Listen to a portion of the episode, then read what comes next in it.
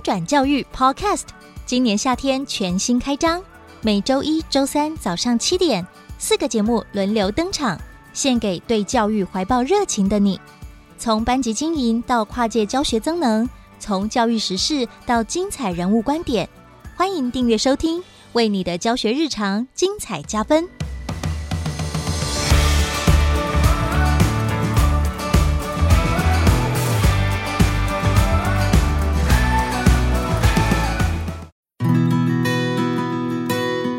总编辑会客室，精彩人物观点，深度交流访谈，邀请你一起来听故事。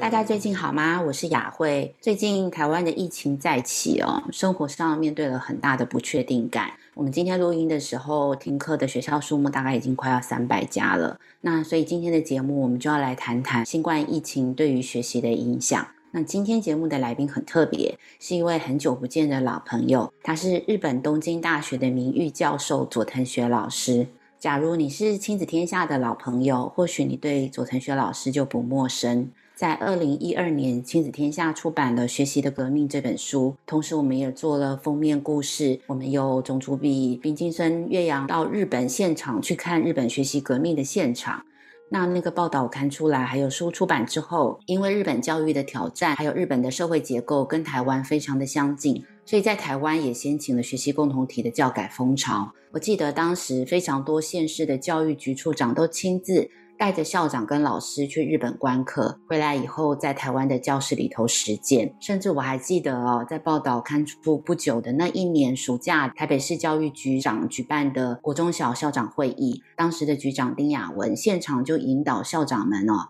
把当天排排坐的会议室课桌椅，把它调整成可以方便讨论的 ㄇ 字形的座椅形式，还上了报纸的头条。已经十年了，到现在，包括新北市、台北市、宜兰县，还有台南，都还有很多老师在实践以学习共同体的教改。新北市今年还出版了一本推动学习共同体十年的论文集。那在论文里头看到非常多校长跟老师这十年看到的改变。我们看到教育的改变，真的需要蛮长的一段时间哦。我记得邀请佐藤学老师来台湾的时候，佐藤老师他跟我说，他只要一踏进一所学校，只要观察学校的布置的气氛、校长跟老师团队的默契，他就可以判断这是一个什么样风格的学校。听起来好像是算命。但现在我也很能体会，因为这是佐藤学老师他走遍了世界各地超过一万间教室累积下来的经验。去年佐藤学老师他看见新冠疫情对于教育有很深远的影响，他很快的写完了一本新书，叫做《第四次工业革命与教育的未来：后新冠时代的 ICT 教育》，就是后新冠时代的资讯跟科技教育。这本书很薄。就是一个小小的册子，那为什么佐藤老师要在这么快的时间出版这样子的一本小书？因为他对于新冠带来教育的影响很深远，他很担心。他觉得这个影响绝对不只是疫情啊，停课的期间，他最担心的是学习的落差、学习的损失，还有科技载具很快的进入现场，其实老师跟学生都没有这么快的准备好，它带来的影响非常的深远。然后在三月的时候，我们编辑部很多同事，还有新北市的校长们都参与了东京大学的学习共同体国际教育论坛，跟着佐藤学老师他的手机的镜头，看到日本学生在疫情下学习的样子。这一次的 Podcast 的访问是在论坛结束之后，我跟总主笔冰晶生，还有我们的日文研究编译施逸云，我们一起在线上专访佐藤学老师的采访剪辑而成的 Podcast。我们把佐藤学老师的回答用日文逐字翻译的配音的形式呈现，希望可以跟大家分享佐藤老师他第一手的观察跟提醒。那接下来就请大家跟我们一起来分享这个专访。好，那今天第一个问题就要先请问佐藤老师哦。疫情它让很多国家的学生有长达一到两年的时间哦，都不能亲自到学校去上课。那佐藤老师，您观察对于全球教育的影响哦，还有哪些是值得我们关注的？新冠肺炎疫情对孩子所造成的伤害，远比我们想象的还要严重。例如，日本学校停课时间大约是三到四个月，与先进国家平均五个月差不多。但问题是，日本各个地方政府对学校定出的防疫规范非常严格，例如孩子们桌子要分开，不能合唱等等，孩子是被打散的。学习的自由、权利、游戏的空间、生活上的自由也都被剥夺。家庭的社经背景较低的孩子受到的打击更是一般孩子的五倍，因为他们无法上学，学历低落。例如，在印尼停课期间超过二十个月，许多孩子从此失学，尤其高中生、十几岁的孩子，他们在停课期间陷入孤独。结果提早结婚生子，再也无法回到学校。如何尽可能的保障孩子们的学习权利，并且保障他们未来能有生活的能力，是很重要的课题。疫情下，全世界的教育都必须思考的课题，就是因疫情而引发的学习损失。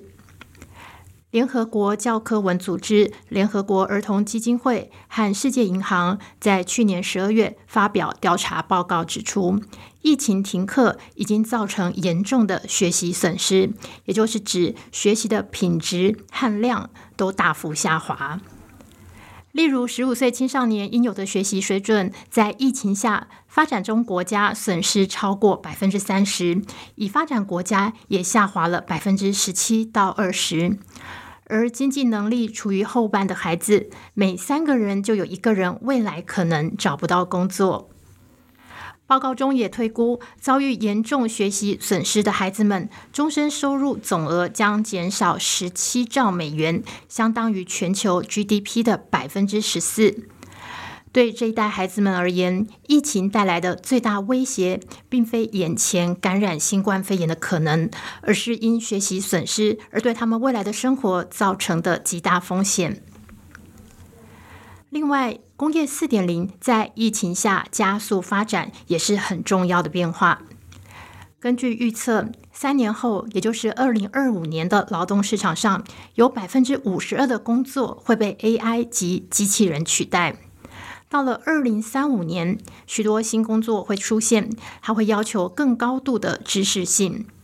也就是说，现在十二岁的孩子未来出社会工作时，有百分之六十五的工作是比现在的工作更需要具备高度的知识性。疫情下，学习损失加剧，工业四点零加速。我们必须以学习共同体进行更高品质的探究及协同学习，保障没有任何一个孩子会落单的学习权利，也就是平等公正的教育，并追求更高的学习的创新。我认为这是非常重要的。好，接着要请问佐藤老师哦，学习共同体很强调学生的互动跟连结，还有学生彼此的帮助。那可是疫情隔离了人跟人之间实际的这些关联。那您觉得这个疫情对于学习共同体的影响又是什么？二零二零年一月疫情爆发初期，我即预测这将是对世界带来大混乱。其中最让我担心的是，世界各地有许多学校的学习共同体，好不容易才刚进入导入初期，就因为疫情被迫停摆。当时我也有觉悟，最坏的状况就是得重新来过。没想到事实并非如此。在日本，包括三百所前导学校实施学习共同体的学校共有三千多所，其中没有任何一所学校因为疫情而喊停，甚至来自各个地方政府希望推动学习共同体的需求蜂拥而至，许多海外国家，包括台湾，也希望推动学习共同体，这让我非常惊讶。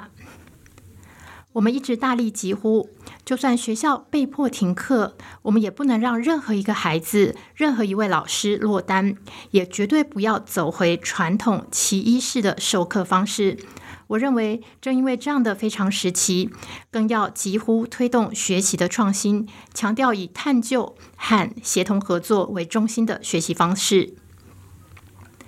这次疫情让我学到，学习共同体这项改革最核心的推动者其实是孩子。学校复课重启学习共同体时，看到孩子们非常开心，他们非常热心地投入学习，从小学、中学到高中都是这样。这让老师们也团结起来。正因为在疫情下，更要坚定地实践不让任何孩子落单的目标，努力实践追求更高品质的学习探究共同体。第三个问题想要请教佐藤老师，就是线上学习还有数位科技的产品哦，因为疫情的关系，很快的就切进去了现在学校学生的学习日常。那但是要怎么样合宜的使用数位科技，其实也是现在现场不管是老师或是父母都是很大的教育跟教养的难题。到底要怎么样的使用，才可以让这些数位科技是真正的促进学习？学校休校にしてもオンラインで授业を代替すればいいではないかという。日本有很多人认为，虽然停课，但上线上课就好了。线上课好像可以取代实体课，但我认为这是一个很大的误解。 二零一五年 OECD 的调查指出，在学校用电脑的时间越长，学历下滑越多。不论在阅读、数学、科学测验里，都得到了这样子相同的结果。也就是说，想要用线上课程取代一般实体课，基本上是不可能的。主要的理由是，线上学习让学习变成了个人化，但是真正的学习必须是透过协同合作，才能够提升学习的效果。像是检索资讯、查询知识时，电脑或是网络非常有效，像是一堂五十分钟的课程内容，在网络上可能只要花一分钟就可以查完了。但是要活用这些知识情报，进一步探究，需要面对面的协同学习，光是用电脑是办不到的。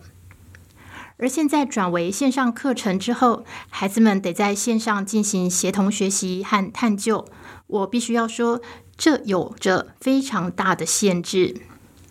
虽然许多线上视讯软体都可以进行分组讨论，但是效果还是很有限。例如数位分心的问题，例如孩子们的父母如果必须外出工作，没有父母在旁边监督，必须自己一个人上线上课的话，他们在线上和同学的互动大多呢都是比较差的，甚至呢孩子们会一边上课一边打电动。在日本确实有很多这样的状况发生。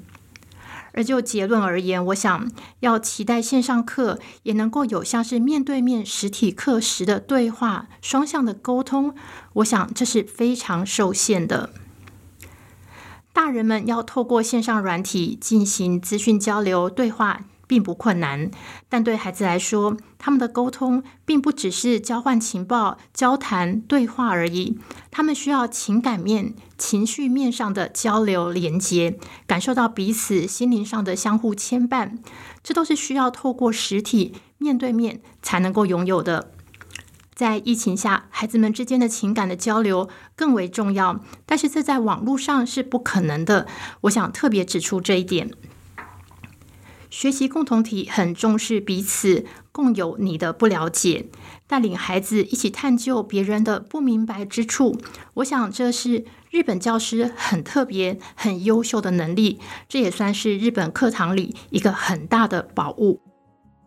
最后一个问题，想要请教佐藤老师哦。您自己是一个学习的大师、教改的大师，推动了世界很多国家很重要的教育改革。那我记得，呃，当年您来台湾的时候，我问过您一个问题，就是你自己最期待可以教给你自己的女儿是什么样的能力？那时候我的印象非常深刻，因为您说你很期待可以教给自己女儿的是，希望她拥有找到自己幸福的能力。那已经经历十年了，你的期待有改变吗？为什么？可不可以谈一谈您对于下一代最期待教给他们是什么？我认为能够靠自己让自己过得幸福是一项很重要的能力。有两个原因：第一，一个真正成熟的人必须是能够对自己的人生负起责任，也就是要能够让自己的人生幸福。第二个原因是一个没有办法让自己过得幸福的人，一定也只会为周遭的人带来不幸。只有能让自己幸福的人，也能够和他人一起拥有幸福。像我现在就过得很幸福哦。